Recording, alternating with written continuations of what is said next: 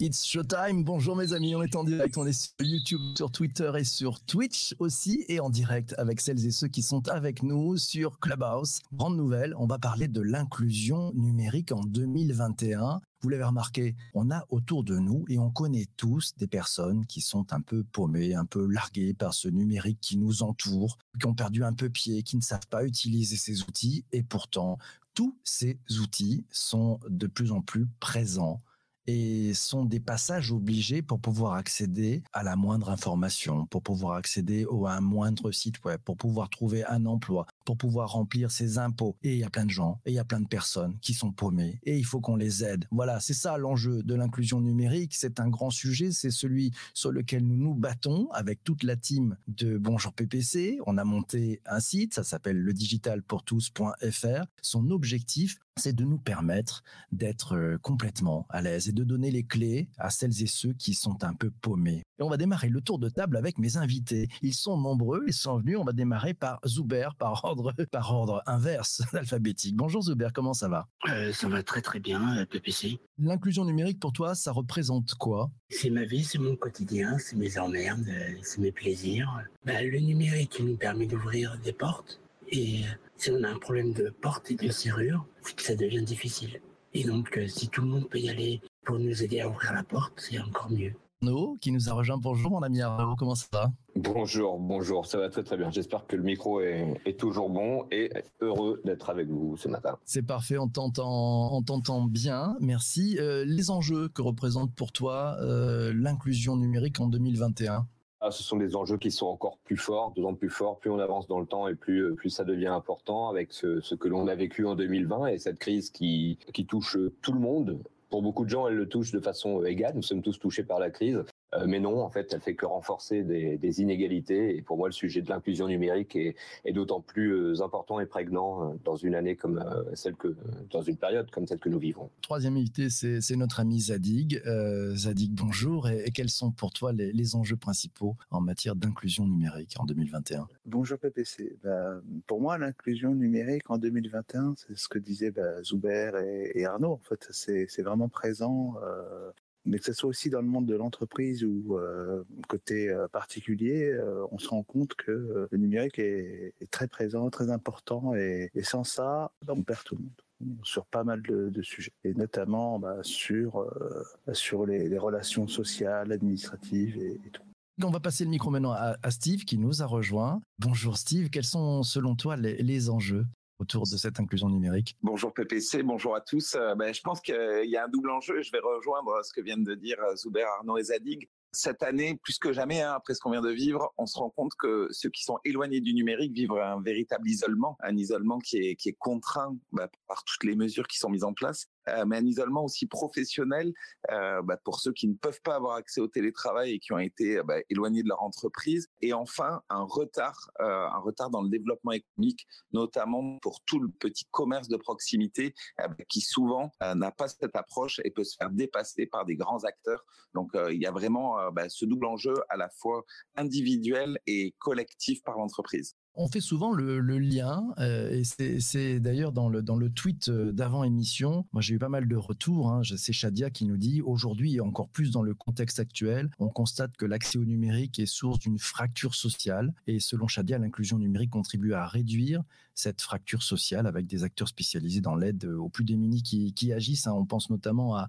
à Emmaüs euh, Connect, elle nous cite aussi d'ailleurs la, la Croix-Rouge qui a créé euh, un accélérateur, l'accélérateur d'innovation sociale de la Croix-Rouge Rouge française qui organise une conférence d'ailleurs qui s'appelle Le numérique, une solution pour tous, c'est à voir. Hein. Puis, et puis effectivement, c'est un combat. Zuber, tu nous le disais dans, un peu dans le tweet d'avant émission, c'est un combat de tous les jours pour toi et tu fais aussi le lien entre ce sujet d'inclusion numérique et, les sujets qui sont autour de l'accessibilité. Bah, complètement. Euh, moi, je donnerai un exemple, l'histoire d'une chaise. Une chaise dans un couloir où 70% de la population ou de personnes qui empruntent ce couloir va, va l'emprunter sans problème. 10% va avoir des contraintes et va vouloir aider et déplacer cette chaise. Et là, on tombe sur les 20% des personnes en situation de handicap visible et non visible qui vont, euh, soi-disant, euh, soit euh, rentrer et prendre ce couloir et forcément avoir la chaise comme obstacle, ou alors totalement abandonner, tu vois? Et c'est un peu tous ces problèmes. Et c'est pas que lié au numérique, c'est dans tous les domaines de la vie. Faire ses courses dans un magasin ou euh, aller à l'université. Donc voilà. Je prends les, commentaires d'Isabelle, tiens, cultureuse, qui sur le tweet d'avant émission nous le disait depuis qu'on voit arriver l'audio partout, elle se pose la question des usages pour les personnes malentendantes qui sont encore exclues du game quel remplacement pour elle, pour les assistants audio ou pour les applis audio comme Clubhouse, nous signale-t-elle? Qu'est-ce que vous en pensez? Arnaud, comment vois-tu les choses? Toi qui es un expert du numérique et un spécialiste de tout ce qui est nouvelles technologies. C'est un petit peu ce que ce qu'on disait avant, c'est-à-dire que la crise et toutes les solutions qu'elle draine, y compris pour répondre aux problèmes d'inclusion, créent parfois euh, de nouvelles fractures. il y a il y a du bon et du mauvais, comme toujours, rien n'est blanc, euh, rien n'est noir. On a des solutions qui arrivent et qui permettent euh, à des personnes de de, bypasser cette, cette fracture qui, les touche euh, et de traverser le pont. Euh, des solutions euh, de, de visioconférence, des solutions basées sur, sur la voix. et là, on pourrait se dire, en effet, c'est, ça répond à un besoin, à un usage réel. ça réduit des fractures, bah oui, mais ça en crée des nouvelles. il faut pas voir le mal partout. une solution ou un réseau comme Clubhouse fait, fait plus de, de bien à l'heure actuelle que de mal en en ne répondant pas à certains usages. Euh, je pense quand même que beaucoup d'applications aujourd'hui euh, existent qui permettent d'en utiliser d'autres euh, pour des malvoyants ou pour des malentendants. une application de façon intrinsèque ne, ne peut pas toujours répondre à tout à, toutes les problématiques touchées qui touchent les, les, personnes en situation de handicap, mais d'autres applications permettent de les utiliser. C'est le cas de celle-ci. il faut voir les choses dans, dans leur dans leur ensemble encore une fois, il ne faut pas voir le mal partout. Euh, certaines applications quand même sont en train de réduire certaines fractures et il faut, il faut en voir le bien et il faut voir le verre à, moitié plein. J'ai le plaisir d'accueillir aussi, et c'était pas prévu, mais voilà, c'est ça, c'est sympa, elle appuie sur le petit bouton. C'est Caroline qui vient de nous rejoindre et qui, je pense, va nous apporter quelque chose de formidable à propos de ce thème, voilà, sur l'inclusion numérique. Caroline, quels sont, selon toi, les principaux enjeux? Bonjour à tous. Moi, je suis co-directrice de la MENNUM. C'est une coopérative qui crée des, solutions pour l'inclusion numérique. En fait, les, principaux enjeux, c'est qu'il y a 13 millions euh, de, personnes qui sont éloignées du numérique. Je pense que c'était important de le rappeler. Mmh. Et 2,5 euh, millions de très petites entreprises qui euh, sont aussi dans, dans le même cas. En fait, l'inclusion numérique, c'est c'est dû à plusieurs choses. Le manque d'équipement, donc ne pas avoir d'ordinateur, de tablette, de smartphone. Le manque de connexion, se retrouver dans, dans une zone blanche. Et évidemment, la mauvaise maîtrise des usages numérique. C'est vraiment ces, trois enjeux. Euh, l'inclusion numérique aussi, ça concerne un peu tout le monde. Euh, évidemment, on pense souvent aux personnes âgées, mais ça concerne aussi euh, les salariés dans une entreprise. Ça peut concerner les personnes allophones. On pensait là aux, personnes aussi handicapées. Donc c'est super vaste. Et en fait, quand on parle d'usage, c'est vraiment en fait des compétences numériques de base. Hein. Là, parler de, de Clubhouse ou de télécharger une application, déjà on est dans des usages assez assez élevé de maîtrise du, numérique. Vraiment, l'inclusion numérique, c'est euh, euh, ne pas euh, savoir ouvrir un ordinateur, ne pas savoir le connecter à Internet, ne pas savoir naviguer sur sur Internet, ne pas savoir chercher une information.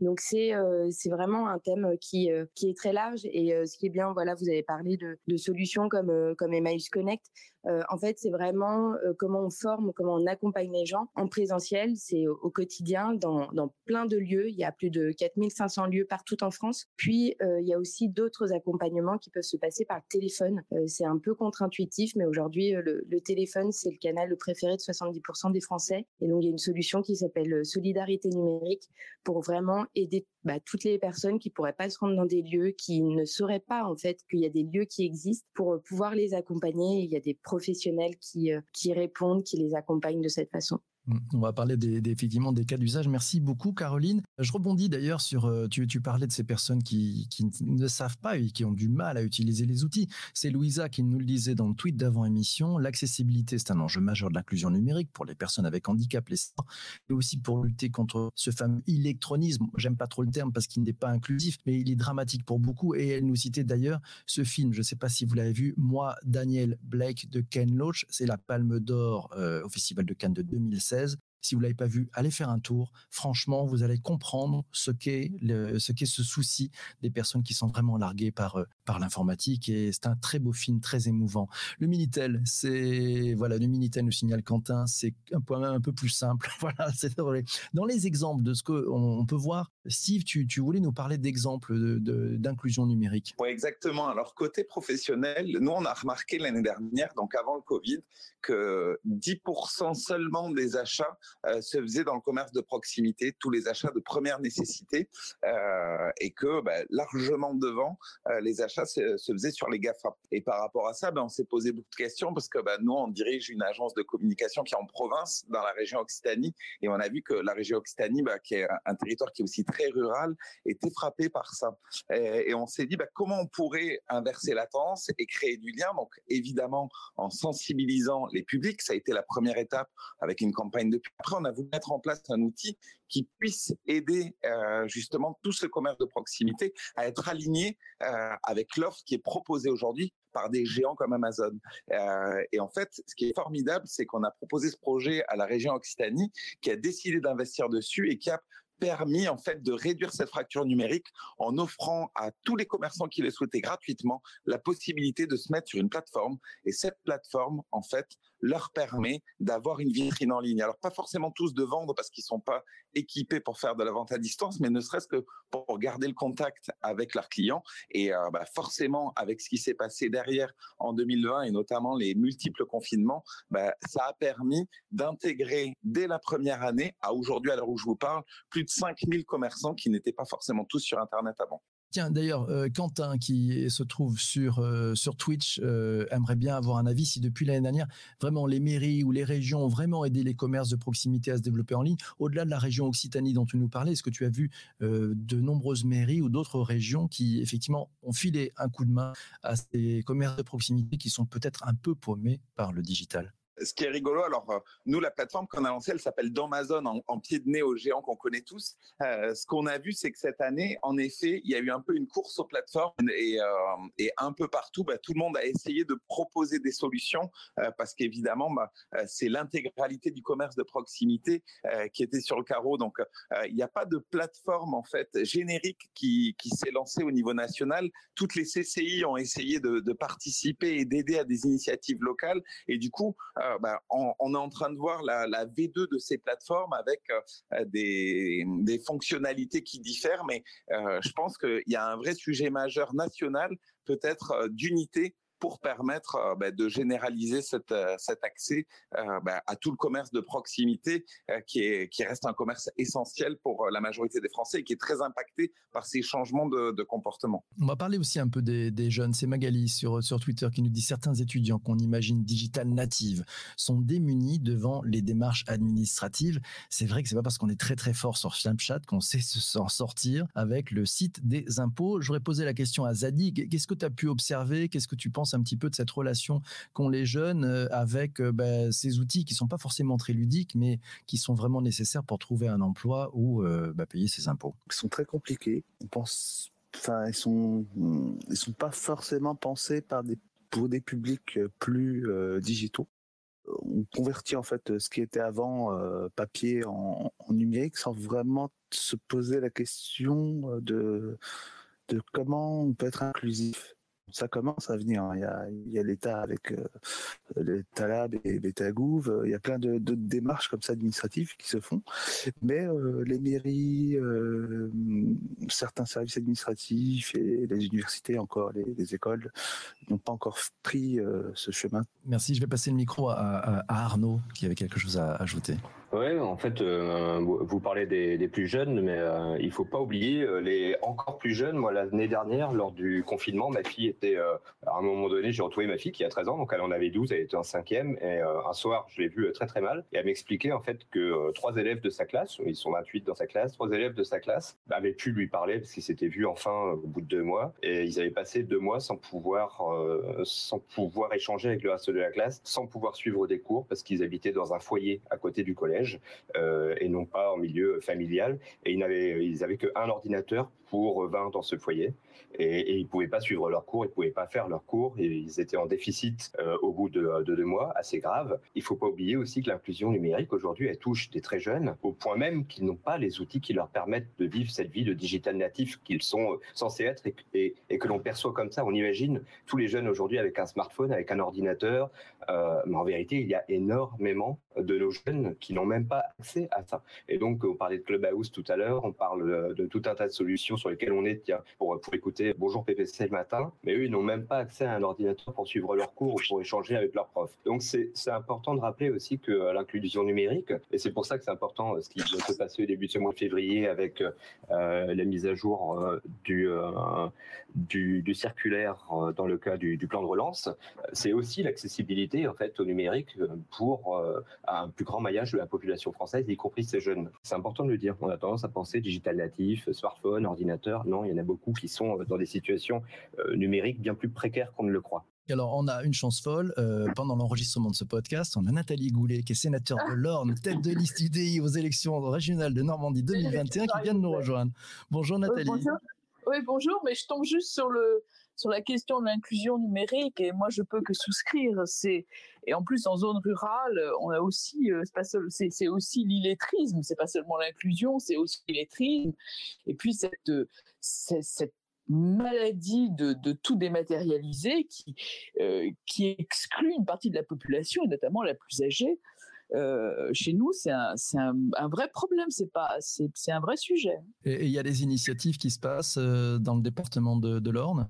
Il y a des initiatives partout. On essaye d'avoir euh, des, euh, des points contacts, etc. Mais, mais ça ne règle de, de, de rassembler euh, des ersatz de services publics pour pouvoir faciliter l'accès.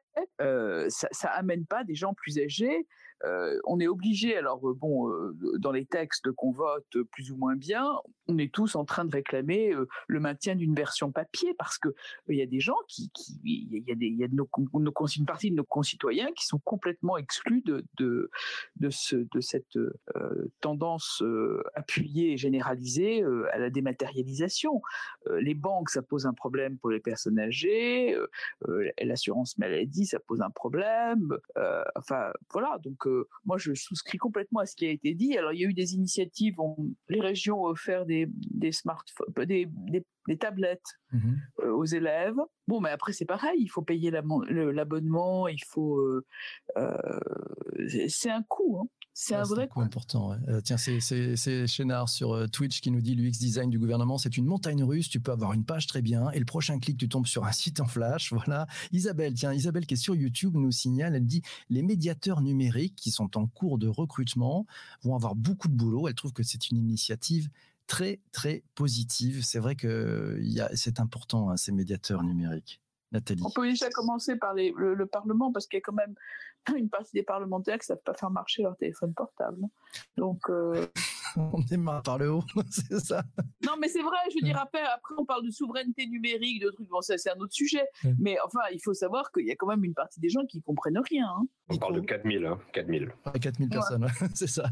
J'ai passé le micro à Caroline. Oui, je, voulais revenir euh, sur euh, les, médiateurs numériques, si, si c'est possible, parce qu'en fait, il y en a déjà 10 à 15 000 en, en France. C'est un, un, métier qui est peu connu et, et, peu reconnu, mais qui est bien utile, surtout en ce moment.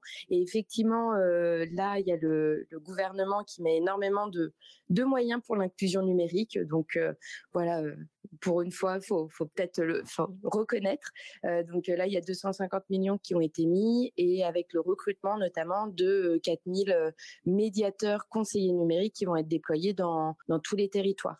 Donc là, l'enjeu, c'est qu'ils aillent dans les territoires où il y a le, plus de moyens, euh, le plus de besoins plutôt, euh, et, euh, et qu'ils puissent vraiment aller dans, dans, les lieux où sont les, les personnes qui sont les, les, plus en difficulté. Arnaud, tu souhaitais rajouter quelque chose? Oui, bah c'est effectivement important de parler de ces conseillers numériques parce que tu as raison, Caroline. On a tendance à voir encore une fois que le côté négatif de ce qui se fait, mais ils ont une grande utilité. il y a aussi 40 millions d'euros qui, qui sont dédiés dans dans le plan de relance au développement de, solutions d'accueil de proximité dans, dans, le maillage numérique français, et puis la généralisation du service Edon Connect, qui, qui va permettre d'organiser plus de réunions au niveau départemental, de présentation en fait de, de ce dispositif. donc voilà, il y a quand même énormément de choses qui, qui se font dans le cadre du plan de relance 2021 pour l'inclusion numérique. C'est important de les connaître. Euh, même si c'est qu'une partie de la réponse. Et du côté des, entreprises, euh, est-ce que vous avez observé effectivement une inclusion numérique en entreprise qui est quand même clé, hein, puisque les, collaborateurs et leurs managers aussi ont besoin d'être aguerris avec ces outils. Euh, Zadig, qu'est-ce que tu penses du, sujet? Alors pour ma part, oui.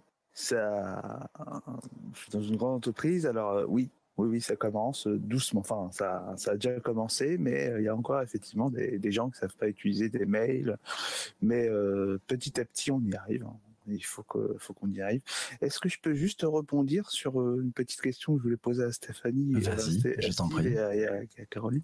Euh, Savoir si euh, finalement il y, a du déploiement d'outils et, et, c'est super chouette et c'est top. On, pense à l'inclusion, mais est-ce qu'on pense aussi, est-ce que les mentalités, c'est s'éveille sur justement les supports, les contenus, les, enfin pas, pas les contenus, mais les applications. Est-ce qu'on se met un peu plus à, faire accessible parce que effectivement on, propose des plateformes, mais souvent euh, ce que je, regrette c'est que hélas elles ne sont pas accessibles. Le contenu, l'idée y est, mais euh, le support hélas ne l'est pas. Je peux rebondir. En effet, c'est une vraie question, Zadi, puisque euh, au-delà de rendre accès au numérique, il faut s'assurer aussi qu'il euh, soit compatible à la fois avec bah, le, le, niveau que peuvent avoir nos utilisateurs et, euh, également qui répondent à leurs besoins. Et, euh, et pour ça, ben, je pense que tu as raison, il y a beaucoup de plateformes et d'initiatives qui sont lancées en fait euh, ben, pour répondre rapidement à un besoin, mais où l'accessibilité ben, pas est pas en phase, ou même tout ce que toute l'expérience utilisateur n'a pas été pensée. Et, en effet, je pense qu'il va y avoir un gros travail de rénovation numérique de beaucoup de sites et même des sites d'administration et en face, on a quand même un problème, c'est que, euh, enfin, moi, je sais que j'ai eu mon, mon, premier ordinateur en 98, euh, donc euh, tu vois, ça, fait 23 ans, et il y a des gens encore aujourd'hui qui n'ont pas cette fracture numérique par problème de fracture sociale, mais simplement par rejet du changement.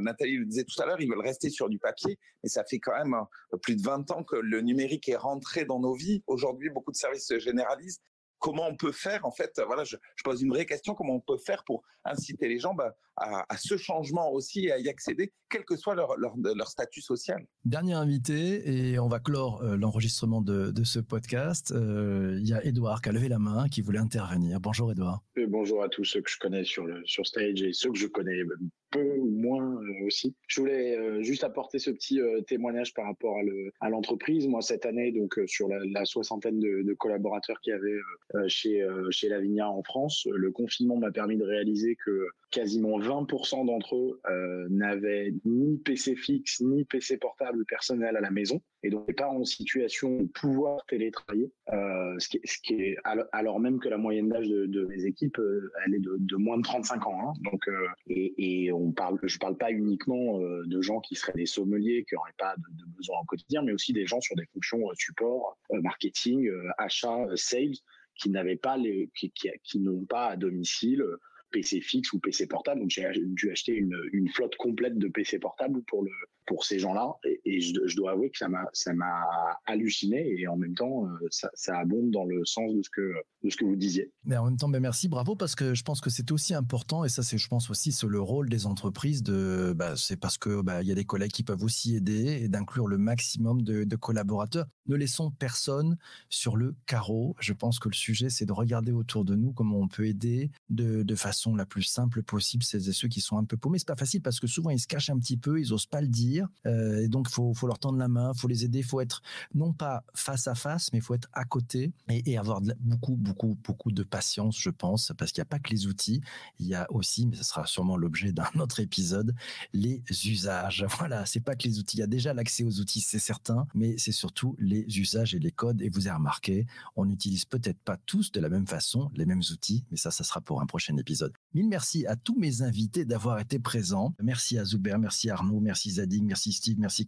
Merci Nathalie et merci Edouard. Je vous donne rendez-vous à 7h, à 7h, euh, à 7h30 lundi matin. Ça sera en direct sur YouTube, sur Twitter et sur Twitch. Sans plus tarder, on lance le jingle de fin. Allez, celui que vous aimez, c'est la porteuse. C'est parti.